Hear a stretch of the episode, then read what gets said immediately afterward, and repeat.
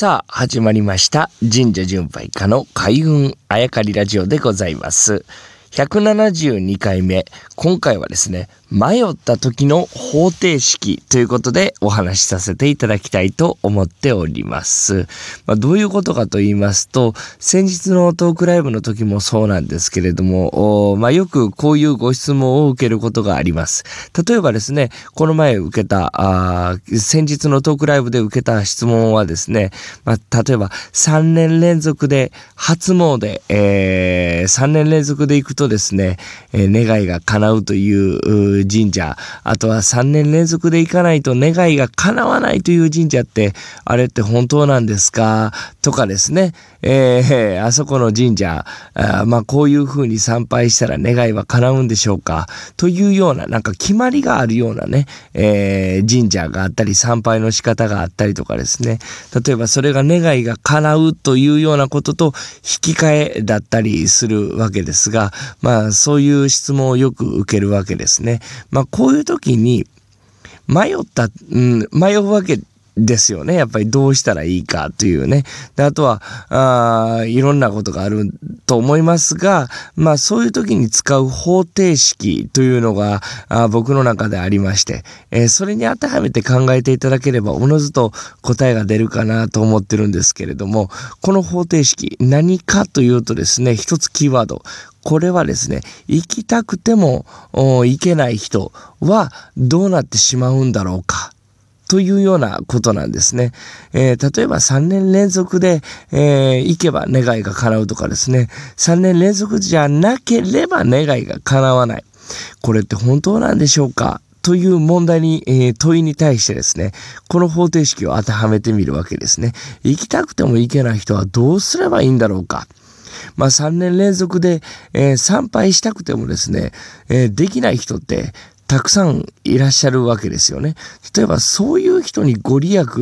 がないのであれば、僕はとてもじゃないと、まあ、そのとてもじゃないというか、まあ、そんな神社ありえないと思っているんですね。えー、行きたくても行けない。例えば、あ怪我をしている。うん、まあ、介護がある。え、仕事が手放せない、えー、そういう人たちって神社行きたくても行けないわけですよね。えー、そういう人たちを差し置いてですね、え、お金がある、機会がある、えー、健康がある、手段がある、うんそういう人がですね、えー、行きたくても行けない人たちを差し置いてかき分けて行った先に、えー、もしそのご利益があるとするならばですね、僕はそんな神社、そんな神様なんて、え、いないと思っているわけですね。これは、だからさっき言ったように行きたくても行けない人たちはどうすればいいのかというのは、こういう方程式に当てはまる、当てはめて考えたいということなんです。まあ、初詣をね、3年連続どこかに行けばというような話がありますが、そもそもですね、えー、お仕事されていて、初詣行けない方とかいらっしゃいますよね。真面目に、えー、仕事に行って人のために、えー、仕事をしているのに、えー、そんな人にはですね、そういう人にはご利益がないという、こんな大きな矛盾なんていうのは絶対ありえないわけですね。えまあもう一回言いますけど、そういう人を差し置いてですね、えまあ仕事をあえてせずにですね、えお金を、まあ使いですね、え時間を使い、健康を使っていった。まあ、もちろんその人にもご利益はあると思いますが、これは決して3年連続じゃなければいけないとか、えー、3年連続でするから願いが叶うというのは、まあおかしな話だと個人的にはすごく思っております。だからこれ以外にもいろんな話があると思うんですね。まあそれを言われるとやっぱり人というのは迷ってしまう。えこれで合ってんのかなとか、